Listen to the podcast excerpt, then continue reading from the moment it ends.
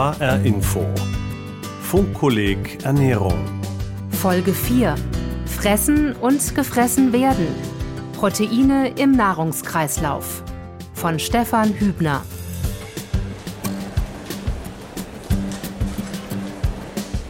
Vorlesungszeit an der Justus-Liebig-Universität Gießen.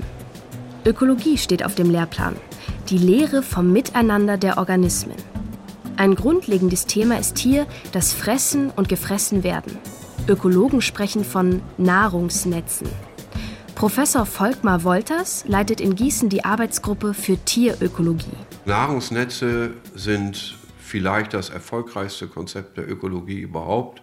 Ein sehr taugliches Werkzeug, um zu verstehen, warum bestimmte Dinge in Lebensgemeinschaften möglich sind, warum bestimmte Beziehungen eine besonders große Rolle spielen. Oder auch heutzutage, wo wir in der Zeit des Artensterbens leben, warum der Ausfall einer bestimmten Art besonders katastrophale Folgen für den Rest der Gemeinschaft hat. Jedes Nahrungsnetz besteht aus Nahrungsketten. A frisst B, B frisst C, C frisst D und so weiter. Ein Nahrungsnetz ist im Prinzip die Verknüpfung solcher Ketten, wo die verschiedenen Beziehungen entlang von sogenannten trophischen Ebenen aufgeklärt werden. Trophischen Ebenen heißt die Pflanzen als erste Produzenten, die Pflanzenfresser, die Tierfresser erster Ordnung, die Tierfresser zweiter Ordnung und so weiter. Nahrungsketten bestehen in der Regel aus nur wenigen Gliedern, wie man die trophischen Ebenen auch nennt. Meist sind es nicht mehr als fünf. Vermutlich bleiben solche kurzen Nahrungsketten stabiler, wenn die Nahrungsverfügbarkeit einmal schwankt. Am Ende jeder Nahrungskette steht ein sogenanntes Spitzenraubtier. Das kann ein Greifvogel sein, eine Raubkatze oder auch der Mensch. Wer ist wen und warum? Ob Tier oder Mensch, gefressen oder gegessen wird, um sich mit Nährstoffen zu versorgen. Nährstoffe sind chemische Verbindungen. Dazu gehören Mikronährstoffe wie Vitamine und Mineralstoffe und die mengenmäßig viel wichtigeren Makronährstoffe Kohlenhydrate, Fette und Proteine, auch Eiweiße genannt. Diese Makronährstoffe liefern die Grundbausteine für den Körper. Und sie versorgen ihn mit chemischer Energie. Diese chemische Energie ziehen Menschen und Tiere also aus anderen Lebewesen, Tieren und Pflanzen, indem sie sie essen. Am Anfang einer Nahrungskette aber müssen Lebewesen stehen, die ihre chemische Energie selbst herstellen können, Pflanzen vor allem. Sie ziehen die Energie direkt aus dem Sonnenlicht, Stichwort Photosynthese. Ist die chemische Energie dann drin im System, wird sie auf vielfältigsten Wegen weitergegeben, sagt Volkmar Wolters. Die meisten reißen irgendwie Stücke irgendwo raus, aus einer Pflanze, aus einem Tier, verzehren also ganze Stücke oder saugen Säfte oder filtern Partikel aus dem Wasser zum Beispiel oder leben im Substrat und meinetwegen in Pflanzen und bohren dadurch und so etwas. Das sind so die großen Kategorien und dann eine zweite Gruppierungsmöglichkeit. Da unterscheidet man in der Regel zwischen Pflanzenfressern, Tierfressern und Allesfressern. Man könnte noch die Aas- und Streufresser dazu nehmen, die also tote organische Substanz aufnehmen. Diese Resteverwerter die Aasfresser, Streufresser und Destruenten sind für das biologische Gleichgewicht im Ökosystem maßgebend. Zu ihnen zählen Bodentiere, Pilze und Bakterien. Sie leben von Exkrementen, von abgestorbenen Pflanzen oder Tieren. Nur einen kleinen Teil lassen sie übrig. Der wird in Humus verwandelt und verbessert so die Struktur der Böden, auf denen Menschen Gemüse oder Getreide anbauen. Grundsätzlich kann in der Natur fast alles gefressen, umgesetzt und wiederverwertet werden. Zumindest eins aber wird doch weniger im Zyklus des Fressens und Gefressenwerdens. Von trophischer Ebene zu trophischer Ebene geht Energie verloren. Der Energiegehalt der Biomasse verringert sich. Da gibt es die berühmte Daumenregel, gilt auch nur begrenzt, aber die man als 10%-Regel bezeichnet, dass etwa nur 10% der Biomasse, die auf einer trophischen Ebene aufgebaut wird, auf der nächsten Ebene auch wieder aufgebaut wird. Andersherum gerechnet, von einer trophischen Ebene zur anderen gehen der Nahrungskette rund 90 Prozent der vorhandenen Energie verloren. Bei Fleisch ist dieser Energieverlust besonders hoch. Das liegt vor allem daran, dass der Mensch immer seltener das gesamte Tier als Nahrungsquelle nutzt. Bevorzugt werden ausgewählte Teile. Um den Fleischhunger zu stillen, wurden die modernen Tierfabriken der industriellen Landwirtschaft erfunden. Der Mensch hat die Nahrungskette in diesem Fall also gezielt verkürzt. Gras, Kuh, Mensch. Geht es nur ums schnelle Produzieren, braucht es nicht mehr. Die kurze Formel Gras, Kuh, Mensch. Sie mag funktionieren, solange sich nur ein Teil der Menschheit hauptsächlich so ernährt. Was die Ernährung der wachsenden Weltbevölkerung insgesamt angeht, kann diese Formel aber auf Dauer nicht aufgehen, meint der Gießener Ökologe Volkmar Wolters. Das ist ja auch ein Problem der Ernährungsbiologie. Wenn Sie ein Kilo Fleisch von einer Kuh essen, dann brauchen Sie dafür 10 Kilo Pflanzensubstanz, die die Kuh essen muss. Und wir brauchen wiederum 10 Kilo Kuh, um ein Kilo selber zu machen. Also wir würden sehr viel mehr Energie und Nährstoffe einsparen, wenn wir die Pflanzen gleich essen würden und nicht noch eine Kuh oder ein Schwein oder sonst was dazwischen schalten würden. Also mehr vegetarisch essen. Und wenn doch Fleisch, wieder mehr auf Ganzkörperverwertung setzen. Das heißt, wenn schon ein Tier sein Leben für die menschliche Ernährung lässt, dann soll möglichst alles von ihm auch genutzt werden. Vom besten Stück bis zu den Innereien. Was unseren Großeltern noch selbstverständlich war, ist vielen heute fremd. Vielleicht auch, weil wir von unseren Nutztieren mittlerweile oft so entfremdet sind, dass sie uns nicht mehr als Lebewesen, sondern eher als Industriegut vorkommen. Heiß auf Fleisch. Was für ein wichtiges Nahrungsmittel muss Fleisch sein, dass der Mensch dafür Nahrungsketten beeinflusst, Energieverschwendung hinnimmt und große Flächen Land für den Anbau von Tierfutter verwendet? Ein Hauptgrund für all das? Fleisch ist eine hervorragende Quelle für Eiweiße oder Proteine. Ernährungsphysiologe Peter Stehle vom Institut für Ernährungs- und Lebensmittelwissenschaften der Universität Bonn. Nummer eins, wenn wir Fleisch essen, essen wir einen ganzen Körper. Da essen wir Muskel. Ja? Dass natürlich der Muskel viel Eiweiß enthalten muss, ist eigentlich klar, weil die Proteine sind dann für die Muskelkontraktion zuständig, die organisieren das. Und deswegen hat natürlich ein Stück Fleisch verhältnismäßig viel Eiweiß. Jedes Eiweiß oder Protein ist aus Hunderten von kleineren Bausteinen zusammengefügt. Diese Bausteine heißen Aminosäuren.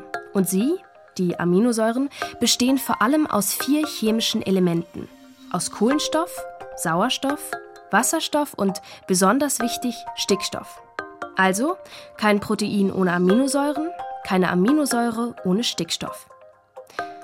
Welchen Proteinbedarf hat der Mensch nun genau? Im Prinzip hat er gar keinen Proteinbedarf. Der Bedarf ist gegeben für die Aminosäuren und für die Menge Stickstoff, die wir in unserer Ernährung haben müssen.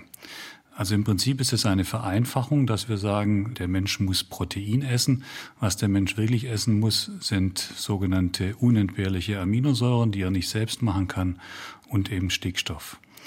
Da aber Aminosäuren und Stickstoff fast ausschließlich von Protein geliefert wird, ist in der Sprache, im Sprachgebrauch eben festgelegt, wir brauchen Protein. Ein Mensch braucht täglich etwa 0,8 bis 1 Gramm Eiweiß pro Kilogramm Körpergewicht. Die genaue Menge ist individuell verschieden, hängt etwa ab vom Alter und von der Lebenssituation. Umgerechnet auf Aminosäuren heißt das? Mal generell gesehen setzt der Körper pro Tag ca. 300 Gramm Aminosäuren um, insgesamt im Körper. Der Körper baut also auch körpereigenes Eiweiß regelmäßig ab, dann entstehen freie Aminosäuren, die kommen in einen sogenannten Aminosäurepool und von dort werden sie wieder neu verteilt, für andere Dinge benutzt und so weiter. Und in diesem Pool liefert auch das Nahrungseiweiß natürlich. Die Verdauung der Proteine beginnt im Magen, sagt Ernährungswissenschaftler Peter Stehle. Die Proteine werden wieder in Aminosäuren aufgespalten und die werden im Dünndarm in den Körper aufgenommen und dort weiterverarbeitet. Man findet ungefähr 100.000 verschiedene Proteine im menschlichen Körper, aber einfach in jeder Zelle und fast alle Funktionen, die unsere Zellen haben, sei es sehen, sei es riechen, sei es hören, all das hängt von Proteinen ab. Harald Schwalbe, Biochemiker an der Frankfurter Goethe-Universität. Ohne Proteine zöge sich kein Muskel zusammen. Proteine helfen, Krankheiten abzuwehren. Haare und Fingernägel bestehen aus Proteinen. Besonders wichtig ist das Kollagen. Es ist das häufigste Protein im menschlichen Körper. Kollagen gibt dem Körper Form und Struktur. Es festigt Haut, Knochen, Knorpel, Sehnen, aber auch Gefäßwände und Bindegewebe. Dann sorgen bestimmte Proteine auch noch dafür, dass die zahlreichen biochemischen Reaktionen im Körper schnell genug ablaufen können. Diese Proteine heißen Enzyme. Und schließlich gibt es Proteine, die wie Hormone wirken. Besonders bekannt ist das Insulin. Ein Mangel an Insulin führt zu Typ-1-Diabetes. Proteine und Aminosäuren. Selbst bauen oder fertig essen? Der Körper nutzt keine aufgenommenen Proteine für Funktionen. Typischerweise werden die in der Nahrung aufgenommenen Proteine kaputt gemacht und dann verdaut. Und damit tragen sie zu unserem Nahrungsaufnahme, Kalorienaufnahme bei. Die verzehrten Proteine werden im Körper also nicht gleich weiterverwendet, sondern erst einmal zerlegt. In Aminosäuren und teilweise noch weiter in Stickstoff. Einige Arten von Aminosäuren kann der menschliche Körper selbst bauen andere nicht, die sogenannten essentiellen oder unentbehrlichen Aminosäuren, wie etwa Leucin, Phenylalanin oder Tryptophan. Essentielle Aminosäuren müssen wir also mit der Nahrung zu uns nehmen, wenn der Proteinhaushalt richtig funktionieren soll. Der Ernährungsphysiologe Peter Stehle. Ein junger Mensch zum Beispiel, Entwicklungsphase, braucht ungefähr 30 Prozent seiner Aminosäuren in Form von unentbehrlichen. Das heißt, das Eiweiß muss sehr hochwertig sein und damit alle wichtigen unentbehrlichen Baustoffe liefern. Wenn er erwachsen wird, dann kann die Qualität des Eiweißes runtergehen. Dann ist der Körper so weit gereift, dass er letztendlich nur noch 11, 12 Prozent der Aminosäuren in Form von unentbehrlichen braucht. Fleisch und Fisch enthalten eine Menge dieser essentiellen Aminosäuren. Ernährt man sich vegetarisch oder vegan, wächst prinzipiell die Gefahr von Eiweißmangelerscheinungen. Soweit muss es aber nicht kommen, denn alle essentiellen Aminosäuren sind auch in Eiern, Milchprodukten oder Pflanzen enthalten. Gerade wenn man sich vegan ernährt und dadurch nicht nur auf Fleisch verzichtet, sondern auch auf Eier oder Milch, muss man sich ein bisschen auskennen mit Proteinquellen und Aminosäuren. Leucin etwa findet sich in Erbsen und Mandeln, Phenylalanin in Kürbiskernen und Walnüssen, Tryptophan in Spinat oder Karotten. Wie aber funktioniert nun in unserem Körper der Prozess, bei dem die Proteine entstehen? Wenn wir im Körper unsere eigenen Proteine herstellen, dann gibt es einen Bauplan dafür. Und dieser Bauplan ist auf der DNA niedergeschrieben.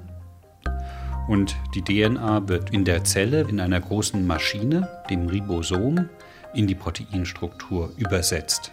Das heißt, das Ribosom nimmt den Bauplan und setzt gemäß dieser Bauvorschrift das Protein zusammen in der Proteinbiosynthese. Kommen die Proteine aus dem Ribosom, der Proteinbaumaschine, heraus, ähneln sie erst einmal Perlenketten. Eine Aminosäure folgt der anderen. Um diese Ketten funktionsfähig zu bekommen, müssen sie noch in komplizierte dreidimensionale Strukturen gebracht werden. Stellen Sie sich vor, Sie nehmen eine Kette, eine Perlenkette und werfen die hoch und lassen die auf den Tisch fallen.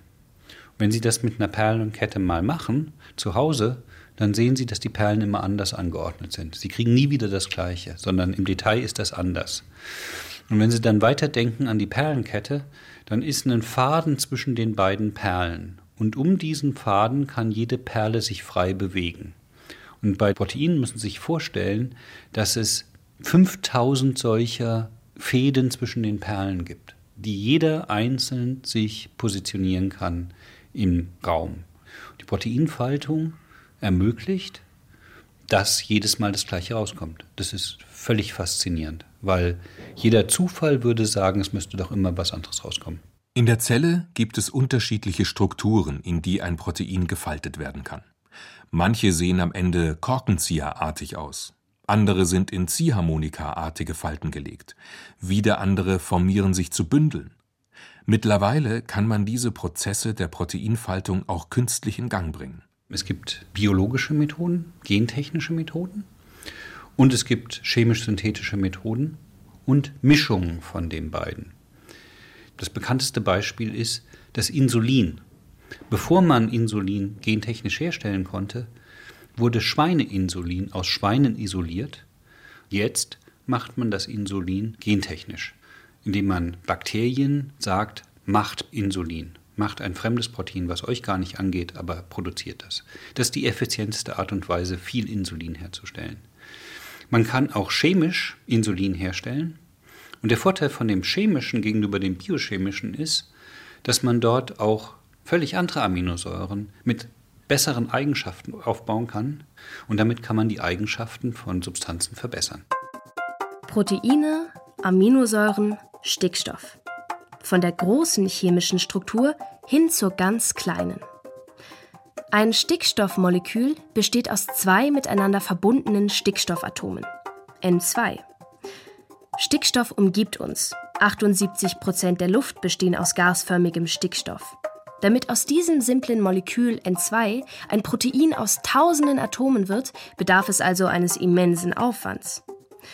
Zunächst muss der Stickstoff aus der Atmosphäre überhaupt für Lebewesen nutzbar gemacht werden. Bodenbakterien und Mikroorganismen fangen ihn aus der Luft heraus. Über sie gelangt er in die Pflanzen, dann in die Tiere und Menschen. Ein Übermaß an Stickstoff scheiden sie später etwa per Harn aus. Im Körper wird der Stickstoff in Aminosäuren eingebaut. Aus diesen entstehen die unentbehrlichen Proteine. Also, ohne die Böden und ohne die Pflanzen kein geschlossener Stickstoffkreislauf und damit kein Leben. Kein Wunder, dass Stickstoff zu einem der wichtigsten Düngemittel in der Landwirtschaft wurde. Um an mehr Stickstoff zum Düngen zu kommen, hat der Mensch wieder einmal eine Art Abkürzung erfunden. Den Kunstdünger. Stickstoff per biochemischer Verfahren direkt aus der Atmosphäre gewonnen. Eine Erfindung mit Schattenseiten, sagt der Ökologe Volkmar Wolters von der Universität Gießen. Wir haben die Möglichkeit, Stickstoff zu binden sind also nicht mehr auf die Eiweiße unbedingt angewiesen, die die Tiere vor uns synthetisiert haben oder die Pflanzen. Und damit können wir aber auch sehr viel mehr Stickstoff wieder abgeben an die Umwelt, ne, als eigentlich im natürlichen Kreislauf drin sind. Gut für die Ernährung vielleicht der Bevölkerung, aber zum Teil schlecht für die Umwelt. Überdüngte Felder, überdüngte Gewässer. So fein sind die natürlichen Stoffkreisläufe eingependelt, dass dort für zusätzliche Nährstoffe eigentlich kein Platz ist. Auch hier stößt die Logik des immer mehr beim Thema Ernährung an ihre Grenzen.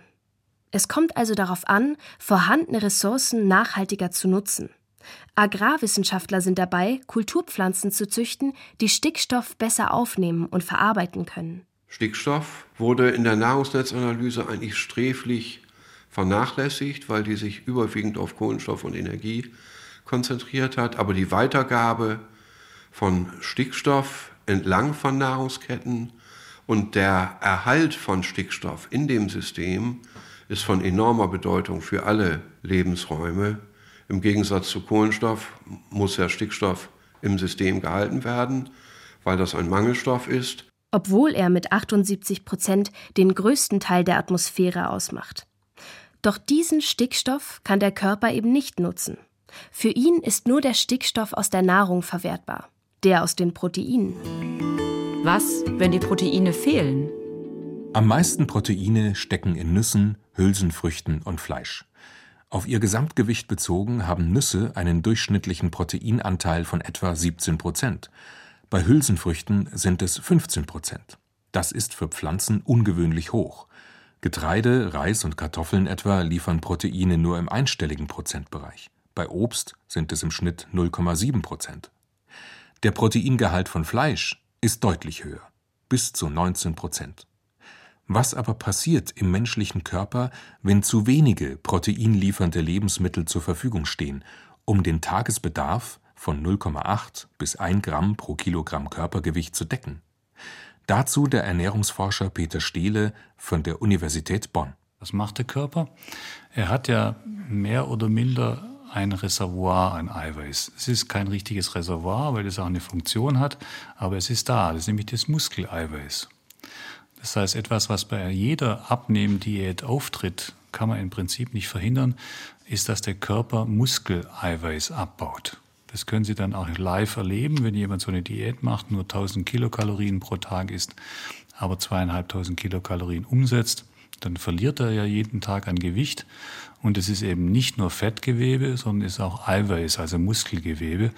Und dieses Muskelgewebe wird hauptsächlich deswegen abgebaut, weil der Körper dann diese Aminosäuren braucht, weil sie von außen nicht mehr genügend zukommen. Bei massivem Proteinmangel vermindert sich die körperliche und geistige Leistungsfähigkeit. Später kann es auch zu Hungerödemen und Muskelschwund kommen. Auch die Abwehrbereitschaft gegenüber Infektionen ist vermindert. Aber auch zu viel Eiweiß ist schädlich.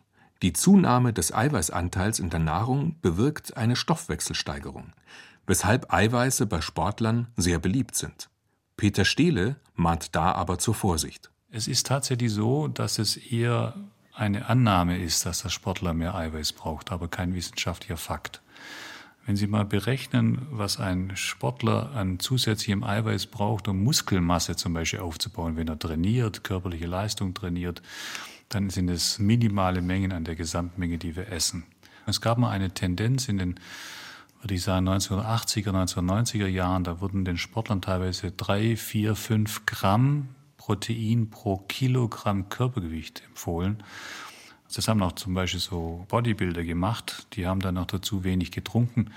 Und was dabei passiert ist, sie sind an Nierenversagen verstorben. Welche und wie viele Proteine essen wir? In dieser Frage steckt eine enorme Sprengkraft. Für das Jahr 2100 erwarten die Vereinten Nationen gut 11 Milliarden Erdenbürger. Wie soll für all diese Menschen die Ernährung gesichert werden, wenn Land und gute Böden heute schon knapp sind? Weltweit steigt der Fleischhunger und Anbauflächen und Weideareale sind endlich. Die vom Menschen geschaffene Nahrungskette Gras, Kuh, Mensch, sie taugt nur bedingt und jedenfalls nicht als weltweites Modell. Wissenschaft und Marketing tüfteln an Alternativen. Insektenburger statt Fleischbuletten könnten eine Antwort sein.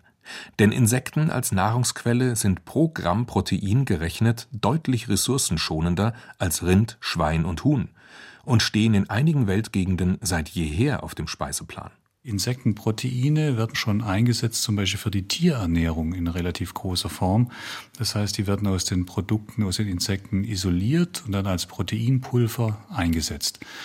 Das könnte ich mir auch vorstellen, dass es in der menschlichen Ernährung funktioniert. Man kann ja dann Produkte herstellen, die Proteinzusätze haben und es könnten auch letztendlich Insektenproteine sein das Insekt selbst, die Made, die Grille und so weiter auf unseren Speisenplänen kontinuierlich immer auftauchen. Gut, das sehe ich im Moment noch nicht so. Und wie beurteilt Peter Stehle die Entwicklung von Kunstfleisch, von in Laboren produziertem Fleischersatz, für die kein Tier gepflegt, gefüttert und getötet werden muss? Von dem große Mengen schnell, wetterunabhängig und auf kleinem Raum hergestellt werden können? wo dank abgekürzter Nahrungsketten und weniger Dünger auch die Ökosysteme weniger belastet werden? Wäre das nicht ein Weg für die Zukunft? Aus heutiger Sicht halte ich das für den falschen Weg. Das ist ein riesiger Aufwand. Ob man daraus dann Lebensmittel produzieren kann, bleibt auch noch dahingestellt. Der Aufwand energetisch, ökologisch ist riesig und ich bin mir nicht sicher, ob das letztendlich irgendeinen Beitrag liefern kann wenn dadurch eben Ressourcen, andere Ressourcen wie Energie verbraucht werden müssen. Also ich bin da eher skeptisch. Vielmehr ist der Bonner Ernährungsphysiologe davon überzeugt, dass die Zukunft woanders liegt. Das klingt vielleicht paradox, aber letztendlich müssen wir in unserer Versorgung, glaube ich, eben nicht den Weg gehen, dass wir jetzt immer noch mehr Eiweiß aus dem Tier holen, sondern wir müssen eher den Weg rückwärts gehen und sagen weniger Eiweiß aus tierischen Produkten dann mehr pflanzliche Proteine für die eigene menschliche Ernährung und für die Ernährung der übrig gebliebenen Tiere, die wir dann noch auf dem Speiseprogramm haben, eben andere Quellen entdecken. Das wäre meine Philosophie.